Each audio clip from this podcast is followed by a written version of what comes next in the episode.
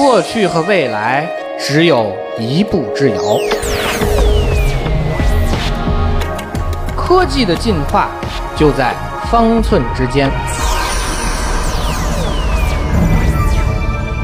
我为你穿越时空，讲述被遗忘的故事。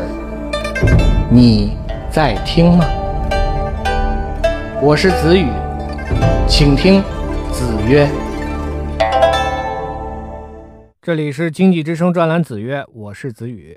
本周五，新一代的苹果手机 iPhone XR 终于登陆国内市场。说到苹果的新款手机，依然还会有人想起当年的 iPhone 4S 发售的时候，数以百计的苹果铁杆粉丝连夜排队抢购的情形。但是，苹果最新的这款手机并没有享受到这种众星捧月般的待遇。开始销售的第一天，苹果专卖店门口没有任何人排队，也没有出现断货、缺货的现象。更令人意外的是，这款全新的手机竟然破发了。也就是说，在非官方的平台，苹果的这款手机价格比官方的售价还要低。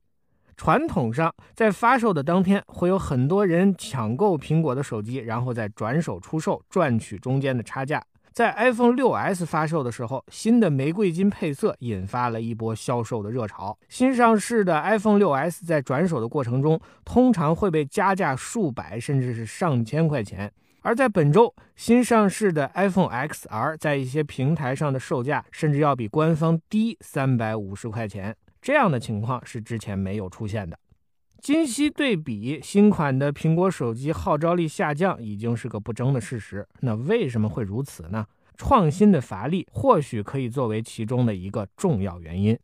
关于苹果创新能力的衰退，其实已经有众多媒体和业内人士进行了关注。有人认为，苹果手机的外观虽然没有改变，但是使用了全新的 OLED 屏幕，搭载了 AI 技术的处理器以及全新的材质，都能给用户带来更好的体验。但是反对者的论据也很充分，那就是以颠覆者姿态出现的苹果，现在已经有了明显的套路，失去了原本的锐气。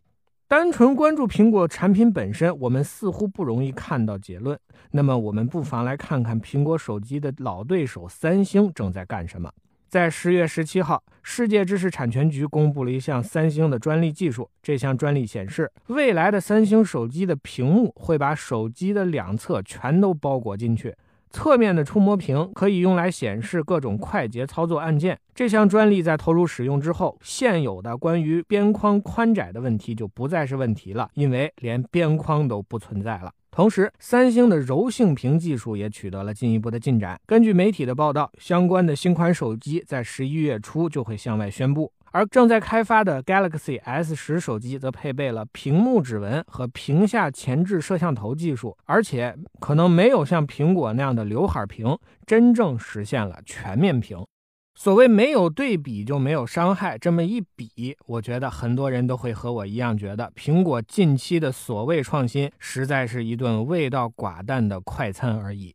我依然认为，苹果是一家拥有顶级商业模式的企业。苹果的软硬件产品所形成的完整生态，是各国数码企业竞相学习，但却无人能够实现的强大架构。超高的利润率也在业内无人能及。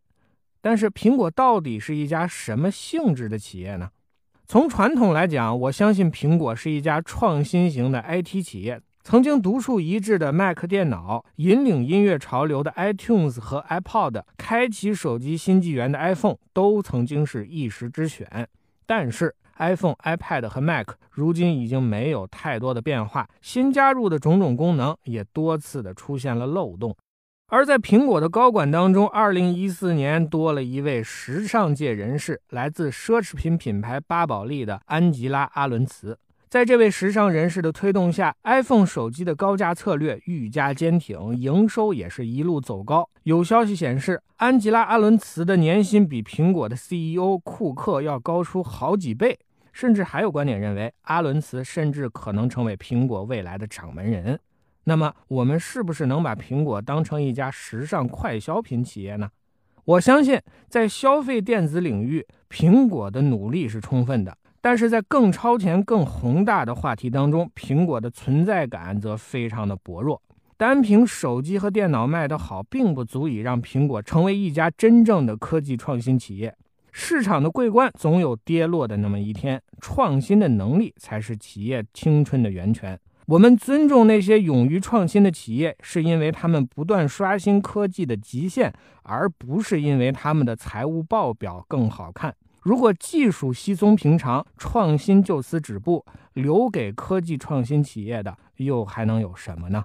回溯历史，讲述科技故事，我是子宇。今天的子曰就到这里，我们下期再见。